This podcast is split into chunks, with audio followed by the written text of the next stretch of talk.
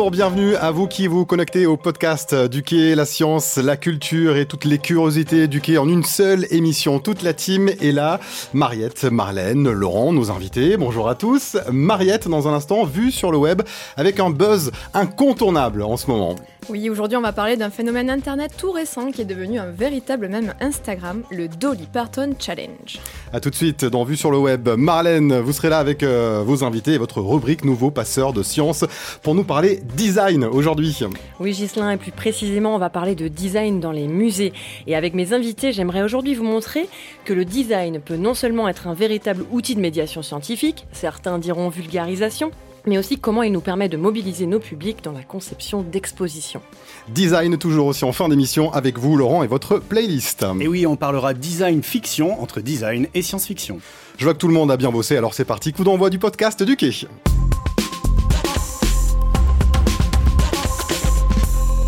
Vue sur le web avec vous, Mariette. On se connecte avec ce bug incontournable du moment, le hashtag Dolly Parton Challenge. C'est buzz.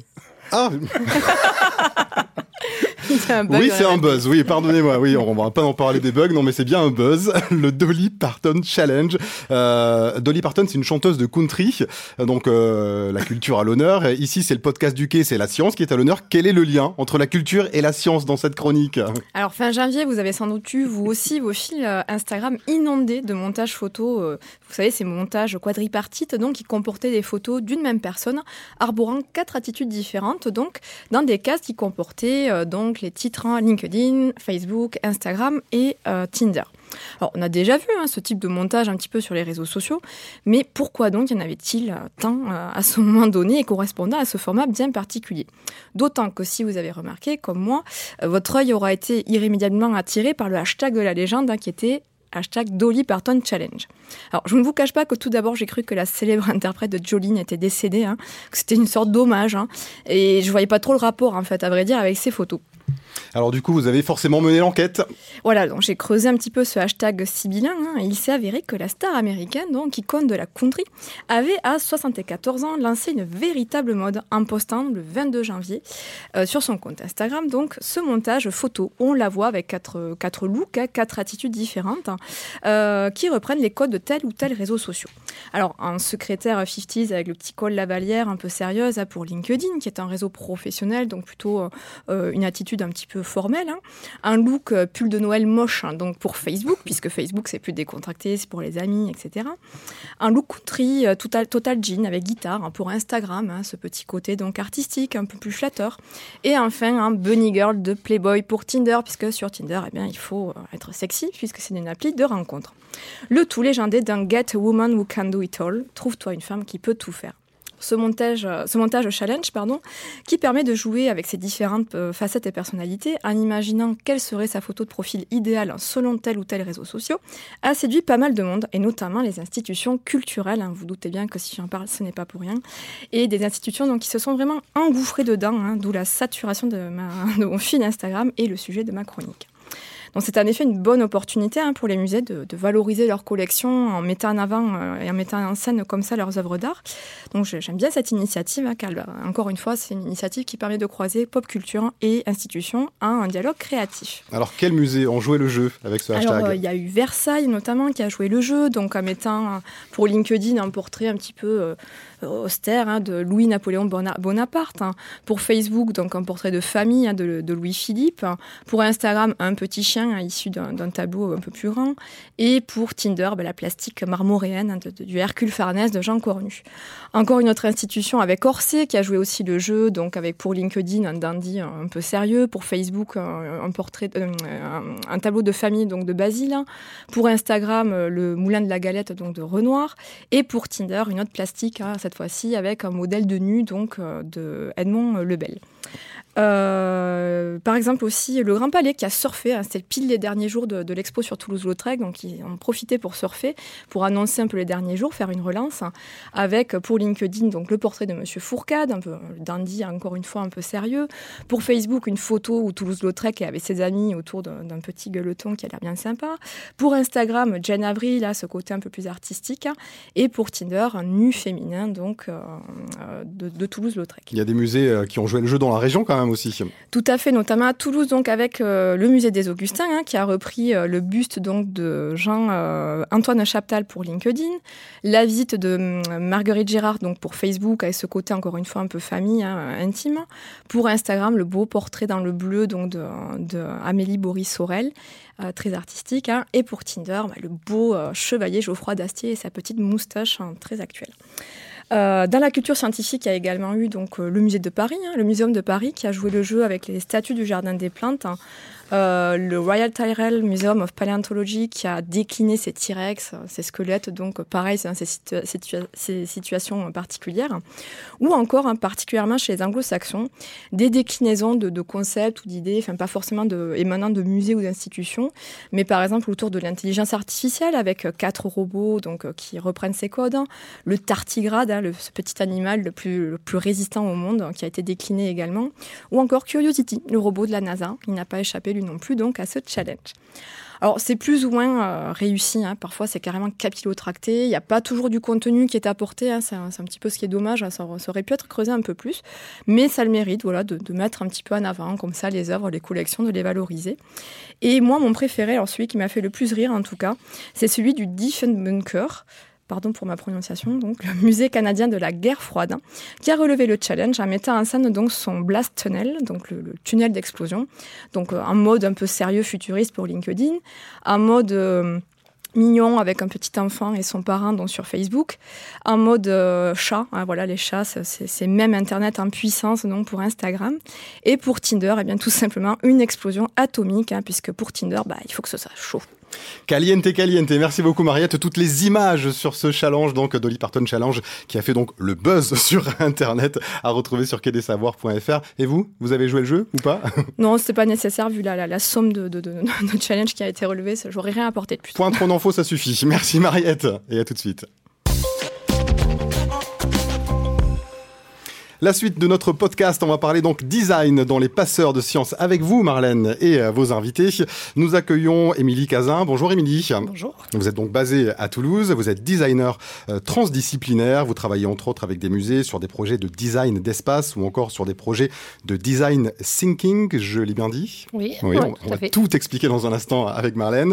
Et puis Alexandre Echassorio également avec nous. Bonjour Alexandre. Bonjour. Vous êtes designer industriel et fondateur du studio Crafter à Paris votre particularité. Euh, vous êtes impliqué dans des projets de vulgarisation scientifique notamment. Alexandre, vous avez conçu un petit spectacle de poche qui s'appelle Physique Circus. Il a été présenté en 2018 au Quai des Savoirs et nos publics ont pu découvrir la supraconductivité au cours de démonstrations où des objets lévitaient et l'azote liquide coulait à flot.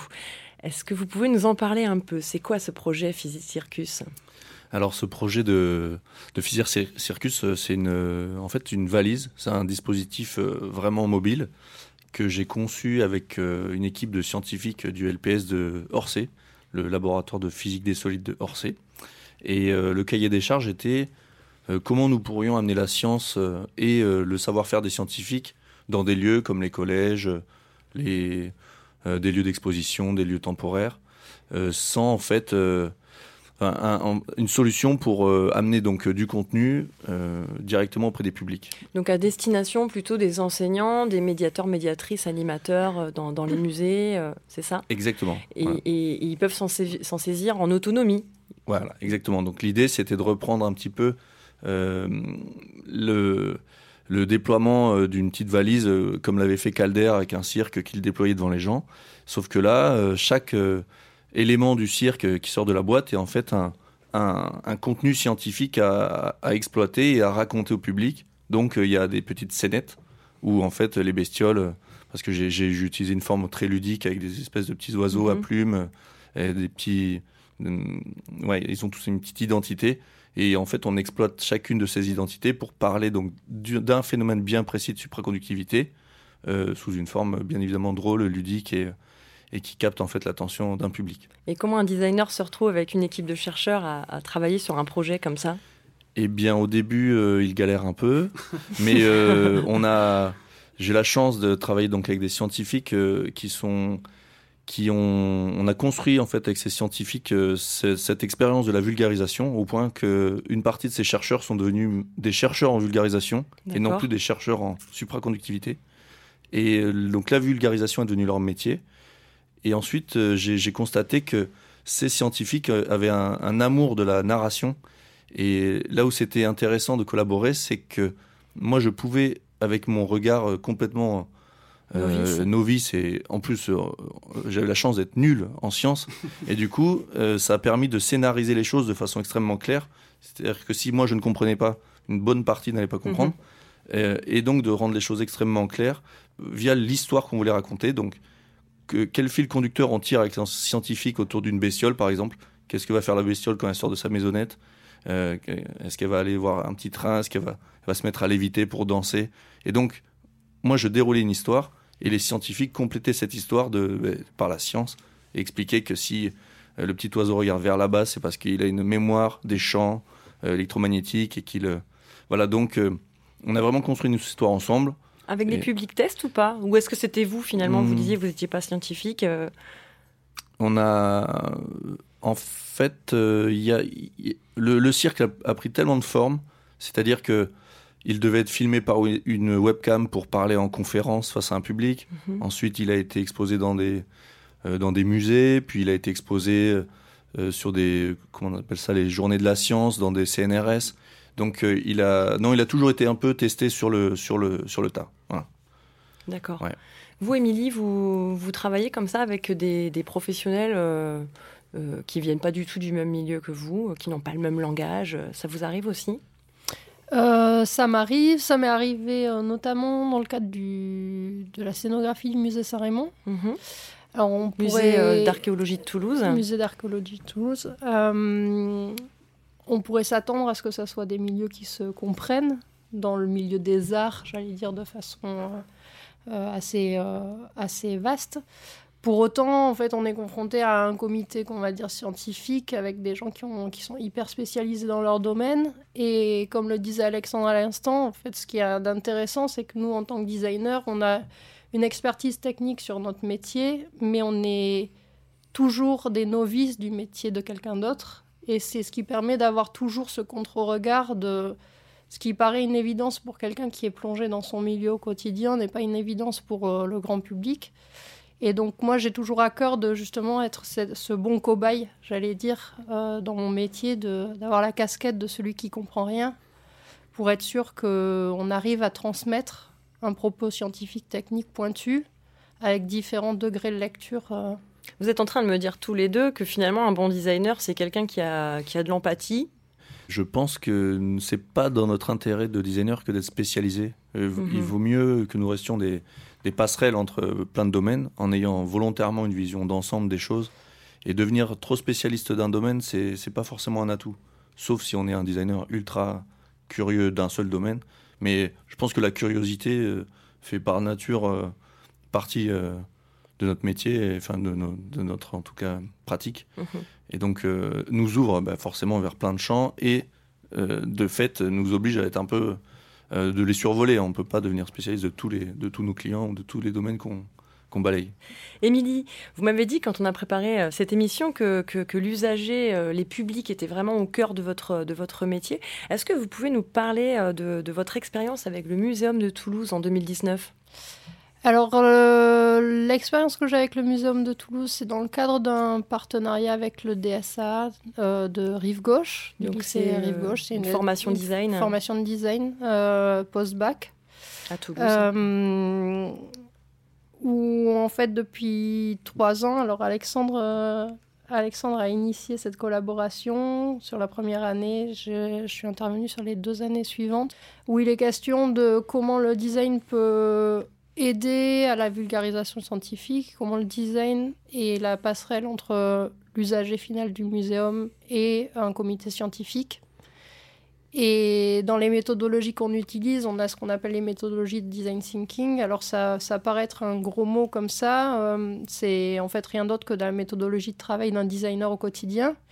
Aujourd'hui, on a eu besoin de théoriser ça parce qu'on essaye de l'introduire de plus en plus dans différents champs de disciplines et notamment comme levier d'innovation sur des des problématiques autres que du design. Donc on transpose votre méthodologie pour, par exemple, au muséum. Qu'est-ce que vous avez fait concrètement avec, euh, avec ces étudiants? Alors, on a eu une phase euh, d'enquête de terrain euh, où en fait là il est question de d'aller à l'encontre des usagers au sein du muséum, de comprendre leurs problématiques, de comprendre leurs envies, leurs besoins, quels sont les enjeux aussi côté conservation et médiation pour faire rencontrer ces deux mondes qui ont beau cohabiter au quotidien, sont pas forcément toujours euh, les unes avec les autres. Et donc, c'est vrai que le risque, euh, quand on est dans un, dans un métier au quotidien, c'est d'être euh, tellement focalisé sur sa problématique scientifique qu'on en oublie à qui on s'adresse.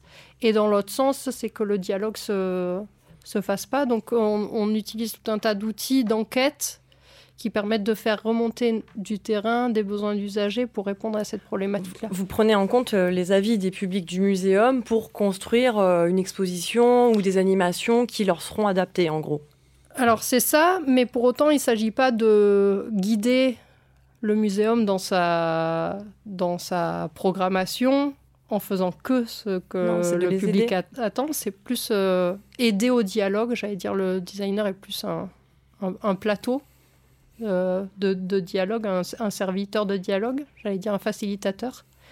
Euh, et de ces problématiques-là naissent des pistes d'innovation. Et donc, ce qui est intéressant, c'est quand ça pousse aussi dans des retranchements des, équipes au quotidien, que ça bouscule des habitudes. Et puis, c'est là que s'enclenche le processus design. Le designer, il apporte quoi en plus du, scénographe? Parce que c'est deux métiers différents, scénographe, designer. Qu'est-ce que le designer fait en plus ou en moins ou de façon différente par rapport à un scénographe sur, euh, sur une exposition comme ça? J'allais dire, je pense que c'est plus des questions de langage. C'est que euh, un designer d'espace peut être un scénographe. Enfin, c'est des questions de comment on appelle les gens. On peut l'appeler scénographe, muséographe, designer d'espace, euh, designer d'expérience. Il y a, tout un tas de... Il y a un registre, un vocabulaire qui aujourd'hui n'est pas aussi segmenté qu'avant.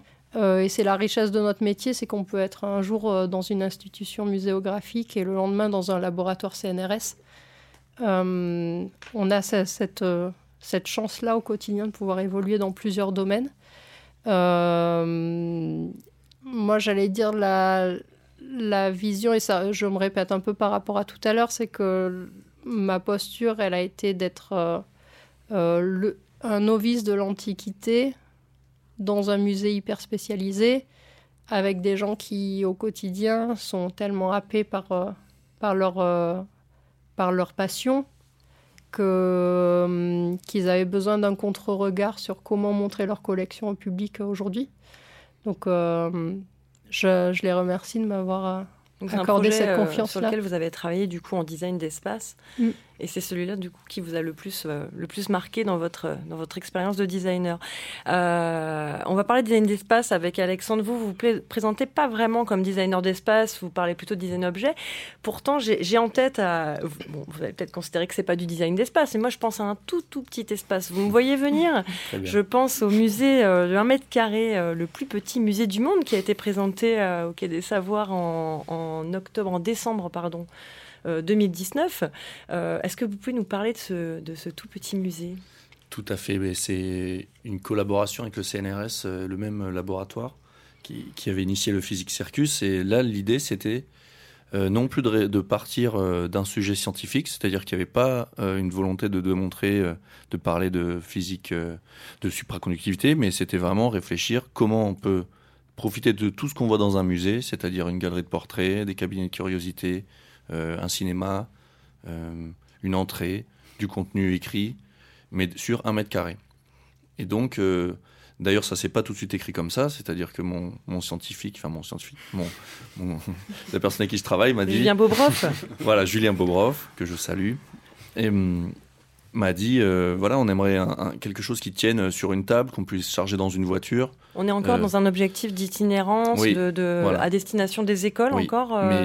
Exactement. Non, plutôt à destination d'universitaires, de, de lieux de passage scientifique, d'entrée, de, de musées même. Et, l'idée, c'est de se dire, au sein d'un musée, on peut créer un autre sujet beaucoup plus compact et beaucoup plus... Euh, et, pourtant mhm. très alimenté. C'est-à-dire qu'il y a quand même... Euh, il y a 16, euh, il y a deux vitrines, il y a 16, 16 euh, tableaux, il y a un vrai cinéma.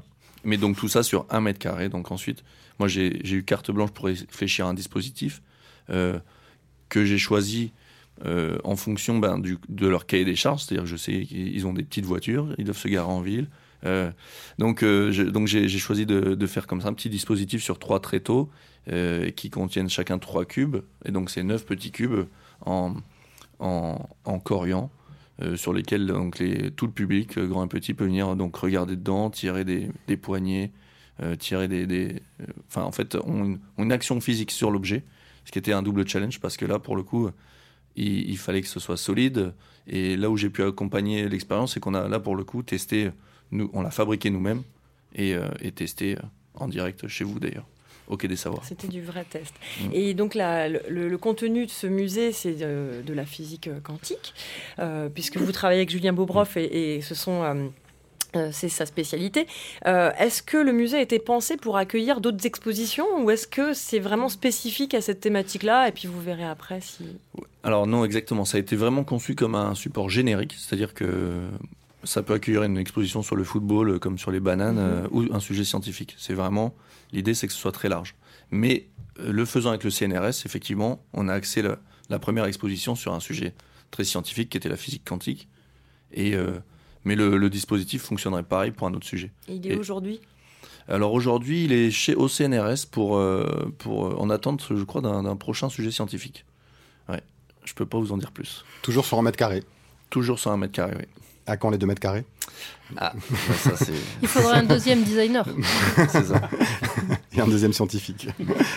J'ai une dernière question pour vous deux. Euh, donc, on évoquait un peu ensemble tout à l'heure en parlant des publics que euh, remettre le public, l'usager au cœur des pratiques, euh, bah, c'est votre métier. Mais fait, ça fait partie aussi de, de, notre métier aujourd'hui, encore plus dans les institutions culturelles. c'est vraiment d'actualité. Nous, on essaie de tout concevoir en prenant en compte au mieux les attentes, les motivations de nos publics. Est-ce que ça veut dire qu'on a besoin de travailler systématiquement avec un designer ou est-ce que vous pensez que nous, euh, médiateurs, on peut s'approprier de vos méthodes?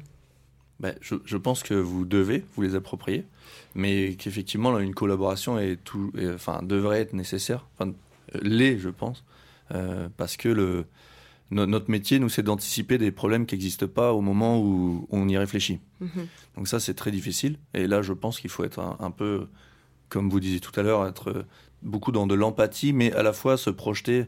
Euh, il faut là presque faire du design fiction pour le coup, c'est-à-dire se dire quels problèmes vont, vont, être générés par quelque chose qui n'existe pas encore. Et euh, là, je pense que pour de la médiation, c'est-à-dire que euh, les objets vont être manipulés, montrés. Et oui, l'accompagnement de designer est très important, je pense. Émilie?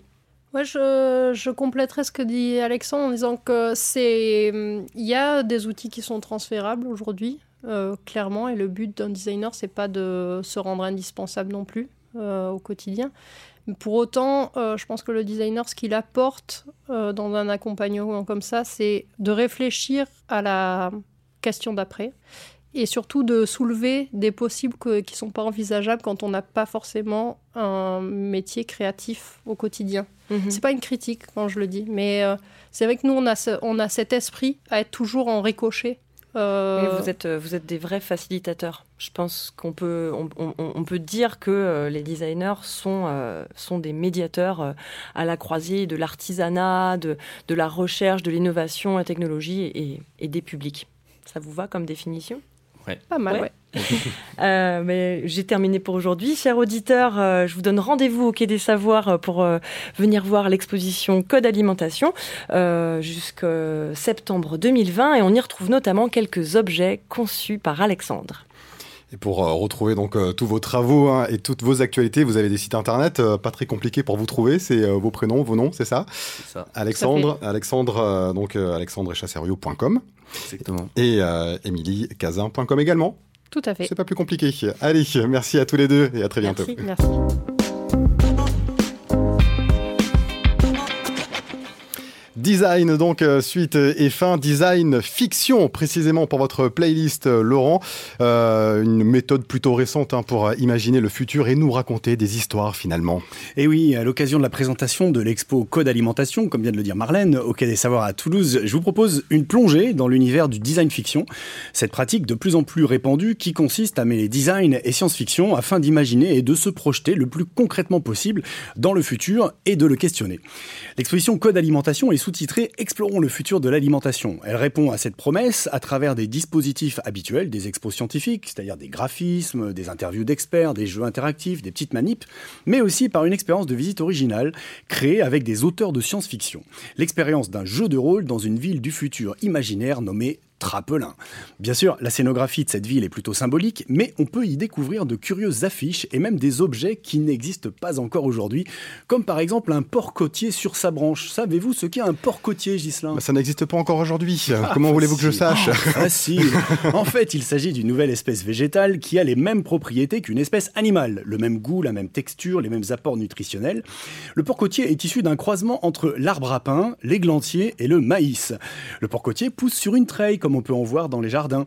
Sur la treille pendent des fruits à protéines qui ont une vague allure de côte de porc. Ces fruits à forte teneur carnée, qui réjouissent à la fois les amateurs de viande et les véganes, ont des fibres très denses et sont riches en protéines, savez-vous Leur goût se rapproche aussi de la viande, et dans le futur, cette plante sera plutôt répandue dans le monde agricole. En tout cas, c'est ce que nous en disent Catherine Dufour, Licam, Norbert Merjanian et Jean-Claude Duniac, qui sont les quatre auteurs de SF qui ont participé à ce projet. Évidemment, il s'agit d'une spéculation, vous l'avez bien compris, une fiction, et non pas d'une prédiction du futur. Sa principale fonction, c'est de nous interpeller pour nous interroger sur cette idée qui est déjà en cours aujourd'hui, hein, de faire ressembler certains végétaux à de la viande pour mieux nous aider à nous passer de la viande alimentaire, euh, animale. je sais pas si vous me suivez, moi je me perds. On trouve déjà des steaks végétaux dans n'importe quel supermarché. Cette idée de porc côtier et sa description narrative ont ensuite été confiées au designer Alexandre Echassoriot, qu'on connaît bien au Quai des Savoirs, afin qu'il puisse lui donner une forme, des couleurs, une matérialité, un poids. Puis, l'équipe de conception de l'expo a fait réagir des scientifiques sur ce port côtier. Est-ce que c'est totalement loufoque? En quoi cette idée nous parle des recherches actuelles et des tendances de la recherche en agronomie pour le futur? Vous pourrez découvrir leurs réponses en parcourant cette expo.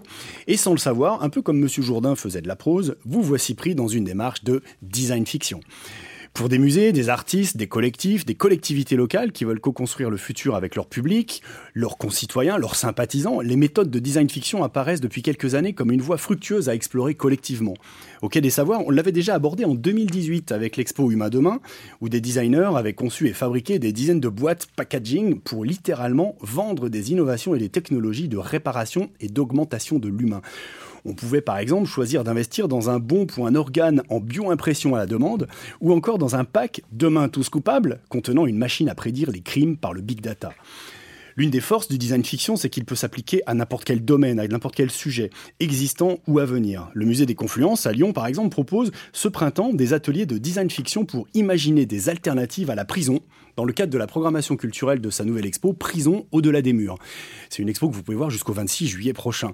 Ces ateliers sont animés par le Design Fiction Club de Max Molon, qui est hébergé à la Gaîté Lyrique à Paris, le Design Fiction Club, c'est un des pionniers en France hein, à avoir popularisé et développé euh, ce, qu'on peut appeler aussi le design spéculatif. Et vous trouverez des vidéos sur son site web pour tout comprendre à, ces concepts. Enfin, une dernière référence pour aujourd'hui, c'est celle du podcast Bio is the New Black, conçu et réalisé par Élise Rigaud, doctorante et chargée de cours à l'université Toulouse-Jean Jaurès dans le laboratoire LLA Creatis et aussi au LAS CNRS. Elle propose une rencontre passionnante avec David Benke, chercheur et designer à Londres au Royal College of Arts, sur les enjeux et les perspectives du design spéculatif appliqué au champ des biotechnologies.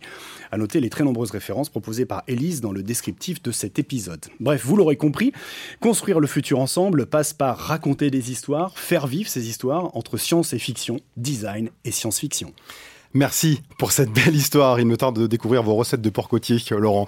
Allez, à tout de suite euh, pour euh, vos connexions sur Internet. N'hésitez pas. Vous continuez à découvrir euh, nos actualités sur quai-des-savoirs.fr pour en savoir plus hein, sur cette émission. Un podcast à écouter, à réécouter à volonté, évidemment, sur toutes les plateformes Deezer, Spotify, Google Podcast, etc. Laurent Codoul aux manettes de cette émission. Merci beaucoup pour la technique, Laurent. Arnaud Maisonneuve, c'est notre chef d'orchestre. Merci pour la réalisation. Merci à tous de nous avoir suivis. Restez curieux et à très bientôt.